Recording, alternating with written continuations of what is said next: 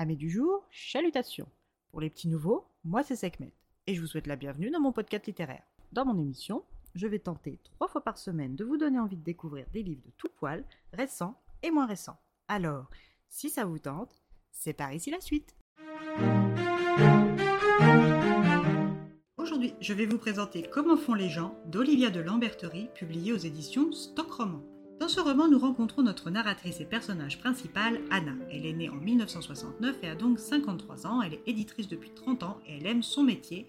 Elle est la mère de Allegra, 33 ans, Félicité, 16 ans et Joy, 13 ans, mariée à Peters, mathématicien américain. Pour nous décrire son mari, Anna le compare à Jean-Louis Trintignant.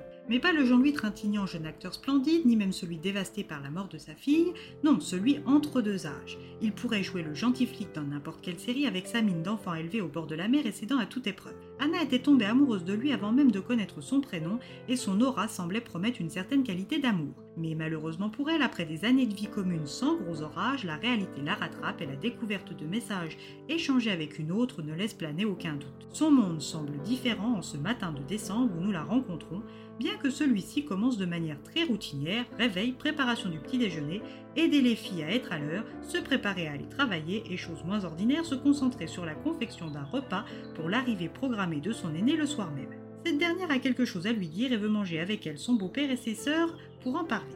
La journée de notre quinca va s'avérer rude. Elle fonctionne comme au ralenti et ce n'est pas sa mère Nine qui est en maison avec une maladie cognitive dégénérative qui va l'aider.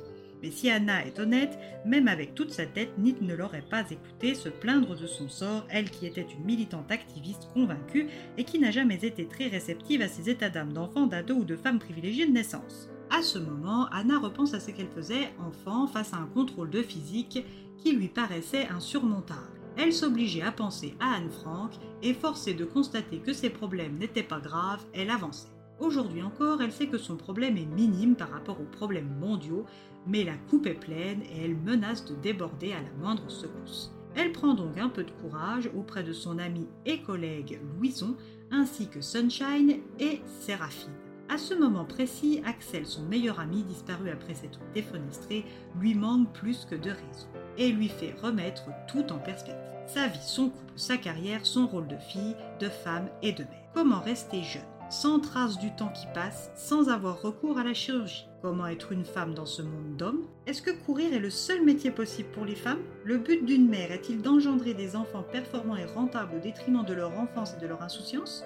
Le club des mamanours est-il l'évolution ultime des réunions de mamans à la sortie des écoles? Pour être mère, faut-il vraiment être psy, prof, flic et nutritionniste? Anna se demande vraiment comment font les gens.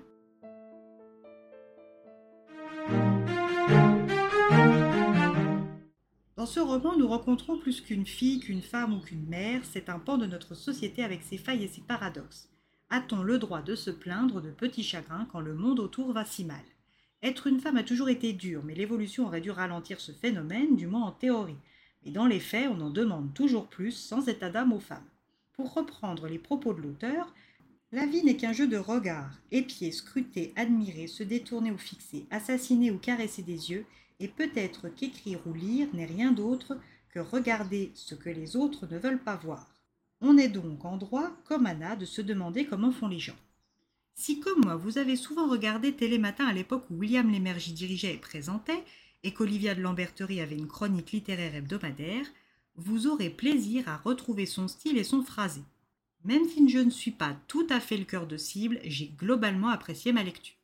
Et bien voilà, j'en ai fini pour aujourd'hui. J'espère que cet épisode vous aura plu et vous aura donné des nouvelles idées de lecture.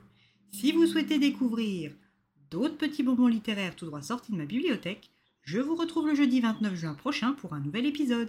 Et si d'ici là je vous manque de trop, n'hésitez pas à me rejoindre sur mon compte Instagram, les lectures de Sekhmet.